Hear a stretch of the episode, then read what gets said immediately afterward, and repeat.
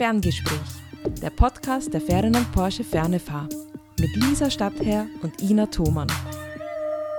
Hallo und herzlich willkommen zu unserer neuen Folge des Ferngespräch-Podcasts. Heute zu Gast ist bei uns der Leiter des Kollegiums der Fernefahr und Studiengangsleiter für den Bachelor Wirtschaftsinformatik, Martin Staudinger. Lieber Martin, herzlich willkommen bei uns. Vielen Dank, herzlich willkommen auch an euch. Martin, erzähl uns mal, wie dein Weg an die Fernefahr war und welche Aufgaben du bei uns im Haus erfüllst. Ja, mein Weg an die Fernefahr, ich weiß gar nicht, wann er begonnen hat. Ich habe ja als Student zum ersten Mal eine Universität betreten, die TU Wien damals und seitdem nie mehr aus dem Universitätsleben rausgegangen. Das war vor 75 Semestern. Und an der Fernefahr selber bin ich jetzt, äh, schließe ich jetzt gerade mein 25. Semester ab. Äh, gekommen bin ich an die Fernefahr, ich war zunächst an der TU Wien eben als Universitätsassistent, dann bin ich an die FH Wiener Neustadt gekommen. Und damals war ja die Fernefahr eine, eine Tochter äh, der FH Wiener Neustadt da ist ein Kontakt hergestellt worden, eigentlich ein interessanter. Äh, ich habe an der FH Wiener Neustadt als Informatikstudiengangsleiter eine Vertiefung IT-Management eingeführt, weil ich mir dachte, das ist ein interessantes Thema und das könnte auch, auch äh, sozusagen unsere Zielgruppe erweitern. Äh, das war damals noch ein bisschen kompliziert, da musste man bei der Akku Austria einbringen und so weiter. Das ist alles gelungen. Und dann äh, wurde ich aber in die Geschäftsführung zitiert, weil sich der Aufsichtsrat darüber beschwert hat. Ich weiß jetzt ehrlicherweise nicht mehr genau, ob es der Aufsichtsrat der FH Wiener Neustadt oder der Aufsichtsrat der Fern-FH war. Auf jeden Fall hätte ich da in was hineingepfuscht, was bei der Fern-FH liegt, eben das IT-Management oder Wirtschaftsinformatik. Und ich musste dann, äh, habe den Auftrag bekommen, ich muss äh, zur Fern-FH gehen und dort äh, das irgendwie abklären und bin zum Oliver Jorns gegangen. Also äh, der Oliver Jorns war damals Studiengangsleiter in der Wirtschaftsinformatik Master und muss sagen, ich, ich, das war eines, ein, ein, sehr gutes Gespräch, wirklich eine, ein, ein inhaltlich, fachlich sehr gutes Gespräch mit dem Oliver, auch über die Fern-FH.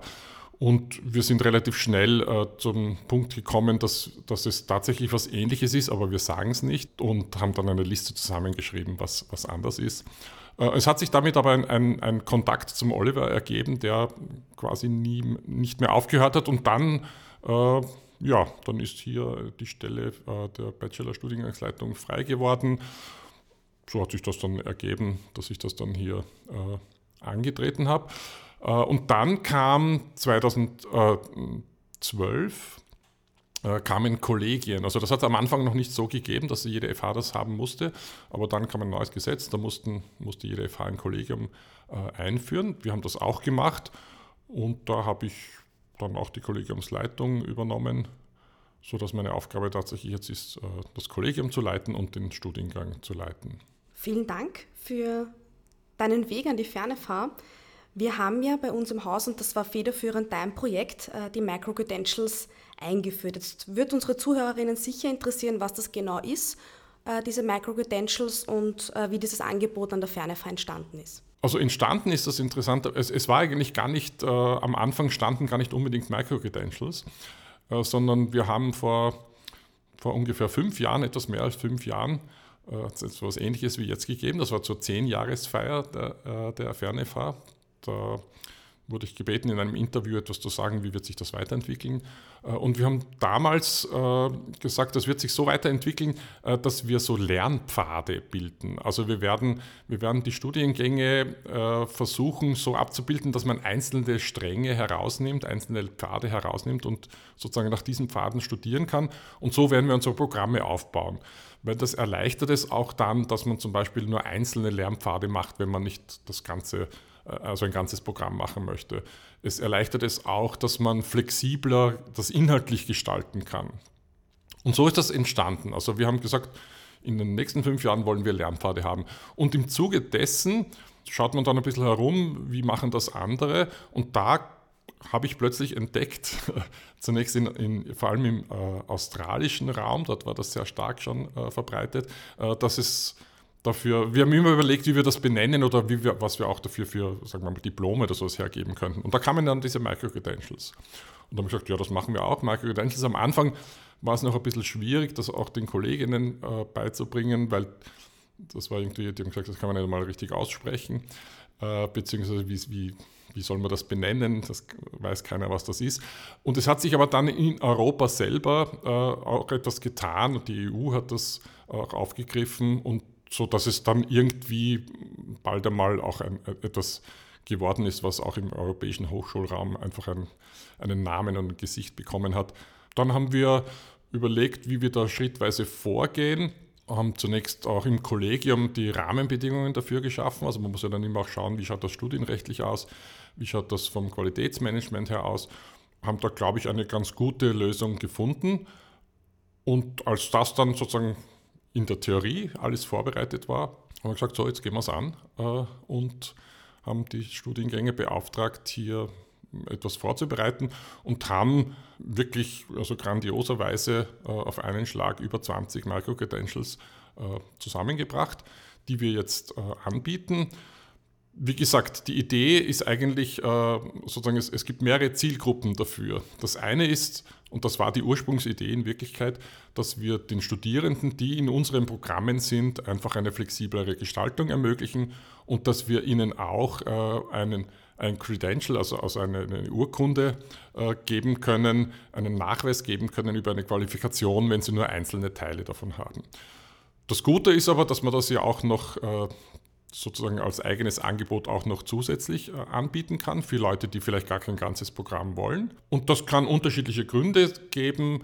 Äh, das können zum Beispiel auch unsere Alumni sein, wo wir sagen, wir haben Themen, die sie, als sie damals studiert haben, vor zehn Jahren, hat es sie nicht gegeben. Aber das wäre doch gut, wenn Sie das jetzt noch nachholen könnten oder zusätzlich machen können.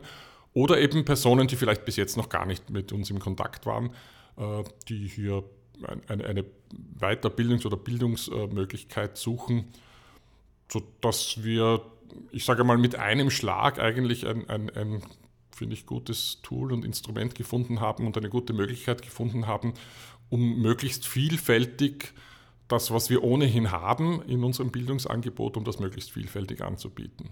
Martin, du bist ja schon seit, hast uns vorher erzählt, seit vielen Semestern im Hochschulbereich tätig. Was meinst du, wie schaut die Zukunft des Studierens aus? Ja, das, also da muss man immer, muss man immer unterscheiden, äh, sozusagen aus Sicht der Hochschulen oder aus, oder aus Sicht der Studierenden. Äh, ich glaube, Studieren, wenn ich jetzt insgesamt anschaue, da gibt es, äh, würde ich sagen, drei Komponenten. Das eine ist ich nenne es jetzt einmal die Wissenschaft. Also es braucht Institutionen, die Wissenschaft betreiben, weil wir brauchen Wissen, sonst kann niemand was studieren und sonst können wir Dinge nicht weiterbringen. Das wird sich unter Anführungszeichen nicht ändern, äh, nämlich die Notwendigkeit dafür wird sich nicht ändern, die wird immer da sein und dafür müssen wir einfach auch Infrastrukturen haben, die sage ich jetzt einmal, zum Großteil durch Universitäten abgebildet ist, äh, aber auch durch Fachhochschulen und durch andere außeruniversitäre Forschungseinrichtungen. Also ich glaube, das ist einmal ein ganz wichtiger Teil, den man nicht, nicht weglassen darf, wenn man über, über Studium der Zukunft redet. Also es braucht auf jeden Fall äh, die Wissenschaft und es braucht auch eine Finanzierung davon, es braucht ein, ein Mindset, das das auch als, wichtiges, äh, als wichtigen Punkt ansieht. Und dann haben wir auf der anderen Seite äh, also am Schluss sagen wir immer, äh, dann, es lernt irgendjemand und dann gibt es so Learning Outcomes. Und das ist oft definiert durch, also mittlerweile muss man sagen, oft definiert durch, durch Unternehmen oder durch den Arbeitsmarkt. Oder man sagt dann, ja, die, in, Zukunft brauchen wir in dem und dem Bereich mehr Leute und so weiter. Da spielt auch viel dann, da, da ist dann dieser Begriff der Kompetenzorientierung äh, hineingekommen, wo wir also sagen, wir, wenn, ich, wenn ich jetzt einen, einen dem Begriff der Wissenschaft etwas entgegen, oder nicht entgegen, sondern äh, daneben hinstellen, würde ich sagen, es ist die Könnenschaft. Ja? Also wir müssen etwas wissen und auf der, am anderen Ende müssen wir etwas können. Das ist die Könnenschaft. Da, glaube ich, sind wir gerade, äh, sind wir gerade ganz gut unterwegs oder ganz intensiv unterwegs, uns um diese Kompetenzen äh, zu kümmern und schauen, dass alles irgendwie kompetenzorientiert ausgerichtet ist. Aber dazwischen steht was ganz Wichtiges, das ist das Lernen. Also ich kann sozusagen das Wissen nicht anwenden und etwas können, wenn ich nicht lerne. Und da, glaube ich, wird es tatsächlich äh, die größte Änderung geben, nämlich nicht so sehr im Sinne von, dass wir in den einzelnen Lehrveranstaltungen verschiedene Lerntools oder, oder verschiedene Arten ausprobieren und durchführen. Das, natürlich, das passiert auch. Aber der große Unterschied in der Zukunft wird der sein, dass wir den quasi Exklusivitätsanspruch den wir als Hochschule haben, dass man sagt, bei uns lernt man äh, das, was wir wissen, lernst du bei uns, damit du dann etwas kannst, das wird sich ändern. Beziehungsweise das hat sich schon geändert. Wir sind nicht die einzigen, bei denen unsere Studierenden lernen. Unsere Studierenden lernen über vielfältige Kanäle, lernen über viele Angebote, die sie finden. Äh, und das wird noch stärker sein. Ich glaube sogar, dass es unter Anführungszeichen institutionalisiert wird im Sinne von, wir müssen auch selber gar nicht diesen Anspruch stellen. Also warum sagen wir nicht als Hochschule, als einzelne Institution, okay, es gibt so etwas wie ein, ein Learning Outcome für einen, sei es jetzt ein Micro-Credential, sei es ein größeres Programm, wie auch immer, äh, aber ich musste nicht alles anbieten dazu, sondern du nimmst eine bestimmte Anzahl von zum Beispiel ECTS, also wenn man das jetzt in so in diesem europäischen Workload-Einheiten äh, misst, die machst du woanders, weil das geht auch ganz gut woanders, wenn wir, wie wir bei uns das machen, äh, über Distance Learning, bin ich nicht dran gebunden, äh, dass die Leute das bei mir machen. Und das, glaube ich, wird tatsächlich, wir haben, wir sprechen ja auch davon, äh, wir haben ja vor kurzem auch unseren, unseren Slogan so irgendwie in die Richtung, wir befreien das Studium von Ort und Zeit. Und ich glaube, das, das beschreibt wohl die letzten 15 Jahre, aber die Sicht auf die Befreiung des Ortes ist noch nicht ganz die, in die es, glaube ich, gehen wird, weil wir sehen es immer aus unserer Sicht. Also es ist, als Mathematiker würde ich sagen, äh, es ist eine, wir haben eine 1 zu n Beziehung. Also wir haben einen Ort, einen Lernort, von dem sagen wir, das ist unsere FernFH.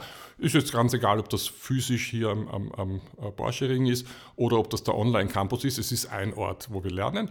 Und dann sagen wir, gut, und bei uns ist es so, also ich habe in meinem Studiengang glaube ich, also wenn ich jetzt nur die Absolventinnen äh, anschaue, wahrscheinlich 270 verschiedene Gemeinden in Österreich und im Ausland, wo die saßen äh, und gelernt haben. Also ich habe, wenn man so will, 270 Hochschulstandorte begründet in Österreich. Aber aus Sicht des Studierenden ist das nicht eine 1 zu N Beziehung, weil der saß nur in, an einem Ort. Und das wird sich, glaube ich, umdrehen. Es wird, der Studierende wird nach wie vor an einem Ort sitzen, aber er wird nicht nur einen Lernort haben oder einen Ort, an dem, er, an dem ihm etwas äh, gelehrt wird. Also er wird nicht nur zu einer Hochschule gehen, sondern für ein Programm wird er vielleicht zu drei Hochschulen gehen und sich fünf andere Dinge noch über irgendeinen MOOC äh, oder sonst irgendwo aneignen und braucht dann natürlich schon äh, die Überprüfung und die Qualifikation in einer Hochschule. Äh, aber Lernen wird sich nicht nur in der Hochschule abspielen.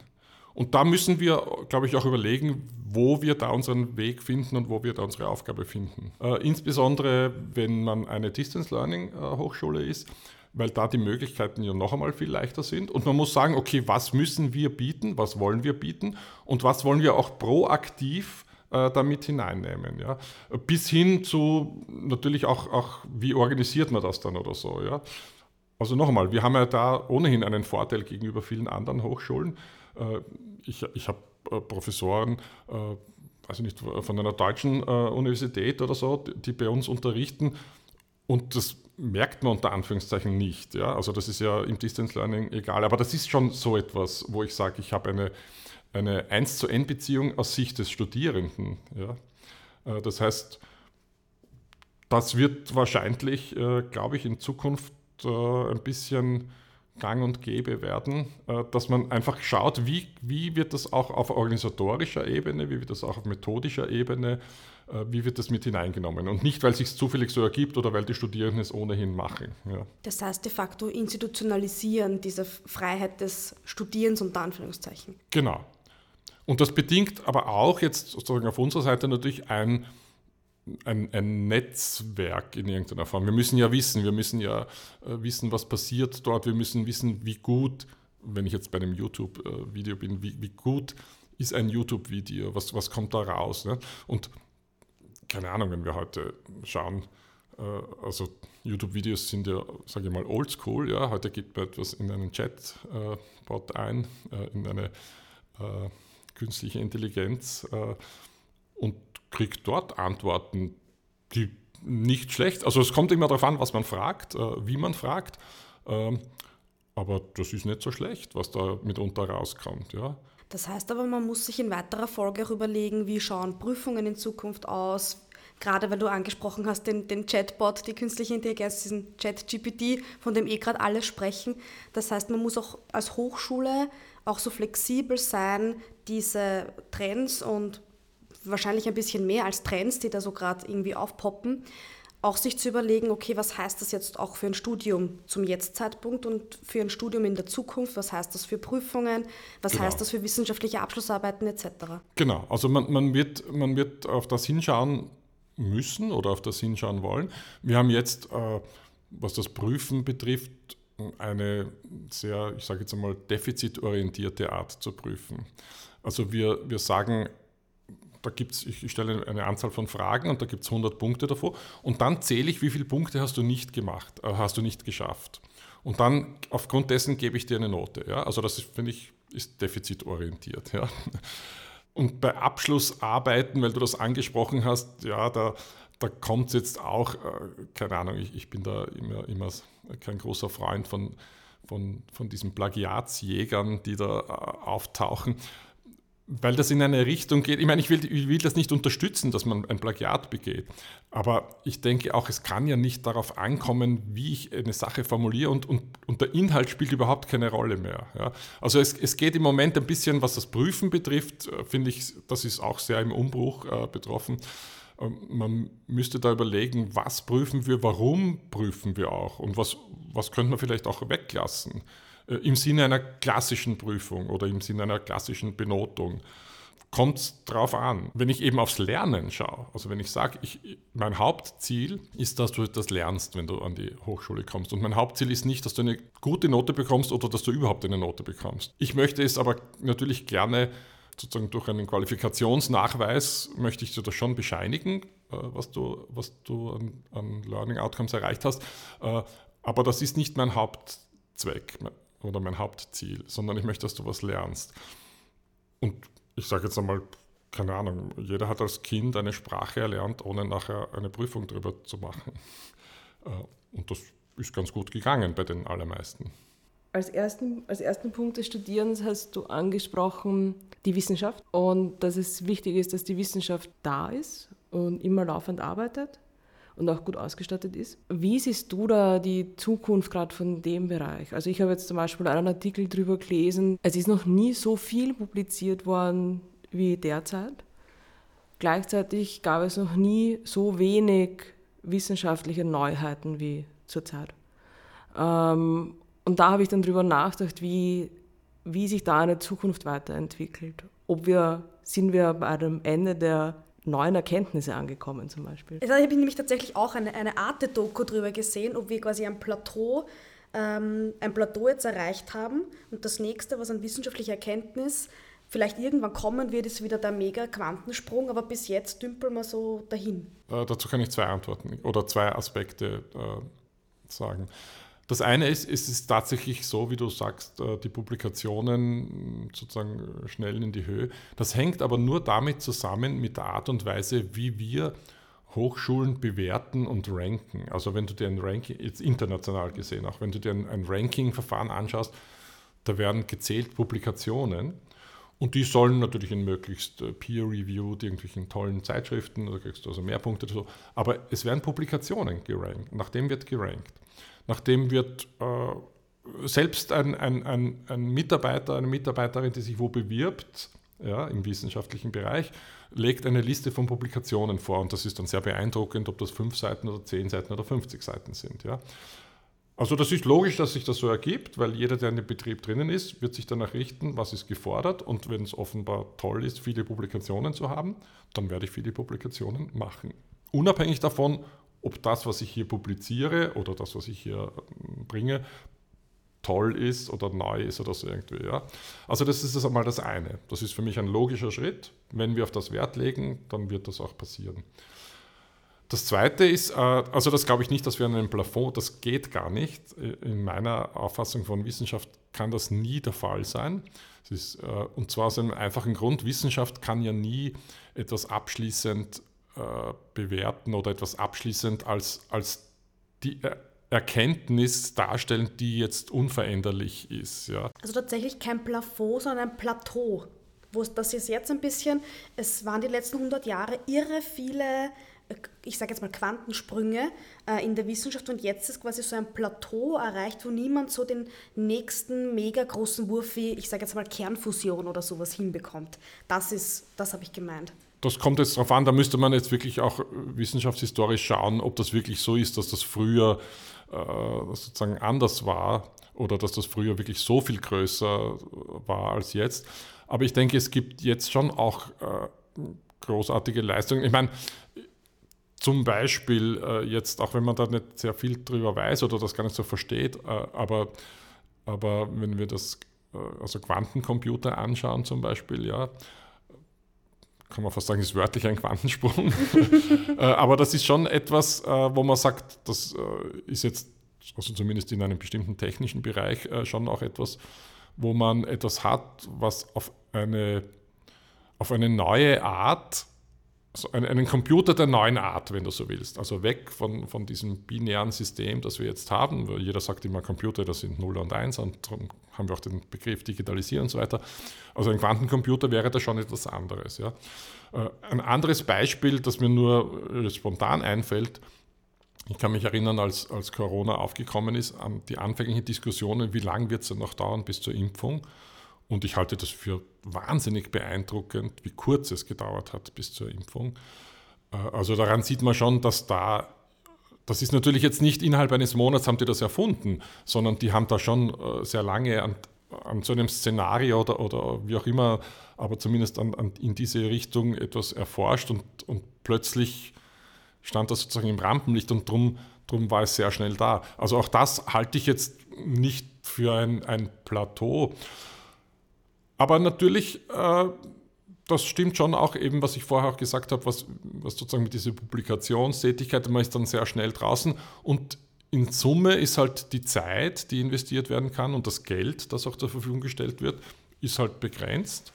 Äh, und da wird man überlegen, also ich, ja, ich, ich glaube auch, dass man, dass man äh, da vielleicht ein bisschen sich überlegen müsste, naja, womit man rausgeht. Man wird immer so, also man geht auch, mit, man geht auch sehr schnell raus mit irgendetwas, ja, weil da, da, da muss man dann gleich in irgendeinem, weiß ich nicht, je nachdem, auf, auf einer Homepage oder irgendwo muss man sofort. Und da sind natürlich manche Dinge dabei, wo man sagt, ja, eh brav oder eh gut oder so oder, oder ja, äh, aber das, da ist jetzt nicht sehr viel äh, wissenschaftlich Tolles, das muss nicht immer, immer Nobelpreiswürdig sein. Und dadurch entsteht vielleicht auch dieser Eindruck. Ja? Also es kommt ihr viel, aber es geht nicht viel. Das, glaube ich, ist wahrscheinlich früher ähnlich gewesen, aber man ist nicht so schnell damit rausgegangen. Oder es hat in irgendeinem internen äh, Jahresreport oder sowas ist das drinnen gestanden. Und heute äh, macht man da gleich eine riesen Story draus. Ja? Darum ist vielleicht der Eindruck, also ich glaube, es geht eher um den Eindruck, den man hat, dass hier sehr viel passiert, aber nichts Wesentliches passiert, weil wir jetzt einfach viel mehr mitkriegen, was passiert. Martin, du hast ja gerade über das ich nenne es jetzt mal Netzwerk des Studierens gesprochen. Gibt es da noch weitere Aspekte, die in diesem Zusammenhang wichtig sind? Also ich glaube, dass äh, generell ein bisschen eine, eine Offenheit äh, in der Bildungsinstitutionen äh, notwendig ist.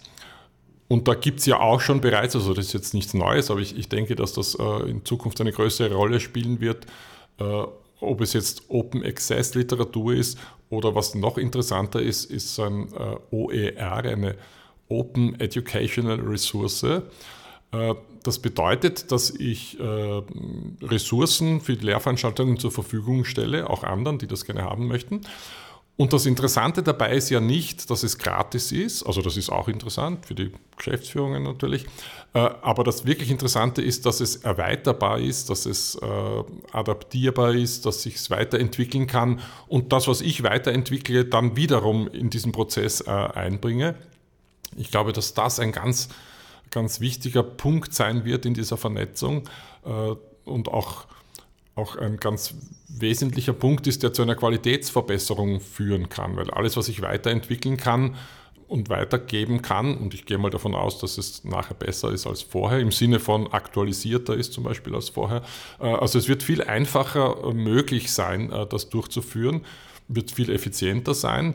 Und ich glaube, dass das, da muss man sich halt natürlich auch irgendwie, ein, irgendwie ein Geschäftsmodell vielleicht dazu überlegen, sofern das notwendig ist. Ich denke mir immer, da wäre aus meiner Sicht auch ein bisschen der Staat gefordert, sich da manche Dinge zu überlegen äh, im Sinne einer Infrastruktur. Ich meine, ich stelle auch Straßen zur Verfügung, also warum stelle ich nicht Bibliotheken zur Verfügung oder so irgendetwas? Ja, warum muss jede Hochschule ihre eigene Bibliothek aufbauen und so. Ja. Aber grundsätzlich glaube ich, dass tatsächlich über das, äh, über das OER, also über diese Open Educational Resources, äh, dass, dass das einen, einen guten Input äh, liefert zu einer, eben zu diesem Part, zu diesem mittleren Part des Lernens, äh, wo ich einfach an vielen anderen Hochschulen mitpartizipieren kann als Studierender und nicht, nicht nur auf meine eigene Hochschule angewiesen bin. Gibt es noch Trends im Hochschulbereich äh, bezüglich Studium der Zukunft, die du so beobachtest zurzeit? Also ich, ich, ich glaube, dass es, äh, also auf der einen Seite diese, was, was wir ja schon begonnen haben, äh, diese, diese Lernpfade, ein bisschen dieses individuelle Part, den ich einbringen kann in ein Studium. Ich glaube, dass das, dass das äh, sich wahrscheinlich noch verstärken wird und dass es auch zu einer inhaltlichen äh, ein bisschen Verschiebung dadurch kommen wird. Wir haben jetzt manchmal, so, also jetzt hat man im Moment, aktuell hat man das Gefühl, es geht alles um digitale Transformation oder so. Also man muss überall digitale Transformation hineinschreiben und dann, dann aber ehrlicherweise glaube ich, dass sich so wie wir das heute, wie die meisten das heute verstehen, dass uns das nicht viel bringt. Ja? Weil es wird immer der Wert äh, oder es wird immer geschaut auf das erste Wort auf das Digitale und nicht auf die Transformation. Und digitalisieren ist wichtig, das halte ich, ich meine, ich bin auch der Informatiker, äh, aber die Transformation ist dann eigentlich das noch Wichtigere. Und äh, wenn wir, ich weiß nicht, es gibt dieses Buch von der kleinen Raupe Nimmersatt, das ja sicher alle kennen, was ein schönes Bild für eine Transformation ist. Ja? Aber am Anfang frisst sich die tagelang durch verschiedenes Obst und so und wird immer fetter und fetter. Und ein bisschen habe ich manchmal das Gefühl, dass wir bei der digitalen Transformation auch in diese Richtung gehen. Wir werden immer fetter und fetter und vergessen am Schluss dann, uns in einen Schmetterling zu verwandeln. Also wir vergessen dann am Schluss die Transformation. Und darum, ich halte es auch vom Wort her nicht sehr gut. Ich glaube, dass wir das Wort Transformation betonen müssten. Wir können viele Probleme, die wir heute, und ich, ich brauche, glaube ich, nicht aufzählen, welche Probleme wir heute haben, äh, aber da ist Digitalisierung per se nicht unbedingt die Lösung oder nicht unbedingt die einzige Lösung. Ich glaube, dass wir schauen müssen, wie können wir eine, also abgesehen davon, dass vom Wort her die Transformation ja nicht digital sein kann. Also eine Transformation ist eine Transformation, die kann nicht analog oder digital. Ich kann nur eine Transformation von einem analogen Zustand in einen digitalen Zustand machen. Ja. Aber was wir, was wir, wo wir eine Transformation brauchen, ist in sozialen Fragen, ist in gesellschaftlichen Fragen, ist in ökologischen Fragen. Dort brauchen wir eine Transformation und da muss man natürlich gut hinschauen und, und kann gute Dienste erweisen, die Digitalisierung, aber nicht alles. Und ich glaube aber ehrlicherweise, dass da die, die junge Generation, das kann ich mittlerweile sagen als, als äh, äh, 57-Jähriger, äh, dass da die junge Generation gescheiter ist als wir und die werden das auch in diese Richtung äh, weiter vorantreiben äh, und, und werden das einfach fordern, äh, dass, wir, dass sie inhaltlich auch eben in diese Richtung viel, äh, auch viel interdisziplinärer, ich glaube, dass, dass das Studium der Zukunft viel interdisziplinärer sein wird. Zumindest vom Angebot. Es, muss, also es, wird, es wird nach wie vor irgendwelche, also sowohl Studienrichtungen, aber auch einzelne Studierende geben, sagen, ich möchte da ganz genau eine bestimmte. Aber ich glaube, dass man, wenn man ein bisschen drüber nachdenkt über die Welt und sagt, ich, ich bin jetzt ein junger Mensch und möchte die Welt verändern, äh, wird man viel mehr interdisziplinärer denken und wird das auch von den Hochschulen einfordern und die werden das machen. Also blöd wären sie, wenn sie es nicht machen würden. Äh, aber ich glaube, dass sich inhaltlich tatsächlich hier auch ein Trend ergibt, der uns ein bisschen Flexibilität brauchen wir dazu noch, eine Flexibilität im Denken derer, die das ermöglichen und, die, das, äh, die das, wenn du so willst, auch erlauben müssen, also bis hin zu bis hin zu ähm, Behörden, die das erlauben müssen, was in den Studiengängen gebracht wird. Äh, aber diese Flexibilität, um die werden wir nicht herumkommen, sonst werden wir als Hochschule außen vor gelassen werden, glaube ich. Weil irgendwann einmal, äh, wenn, man sozusagen so, ein so vielfältiges Angebot hat, dass man sagt, na gut, wenn das die österreichischen Hochschulen nicht bieten, dann gehe ich halt äh, zu einer anderen, äh, weil ich muss ja nicht mehr physisch irgendwo hingehen. Und das werden wir aber nicht zulassen, hoffentlich. Also zulassen im Sinne von, da werden wir schon drauf schauen äh, und werden das in diese Richtung auch vorantreiben. Dann sind wir sehr gespannt und beobachten, wie das weitergeht. Vielen Dank. Unsere zwei Fragen, die wir und unsere Zuhörenden kennen Sie schon, jedem unserer Gäste stellen, ist, ob es, Martin, einen Lieblingsgegenstand äh, gibt, den du an deinem Arbeitsplatz hast. Das ist eine, boah. Also ich, ich habe einen großen Schreibtisch zu Hause, der meistens vollgeräumt ist. Und da würde ich einen Lieblingsgegenstand nicht mehr finden, wahrscheinlich, wenn da irgendwo ein Lieblingsgegenstand wäre. Aber wenn du mich jetzt, äh, also was ich immer finde und immer von mir, ist ein, ein Teeheferl. Ich trinke sehr viel Tee.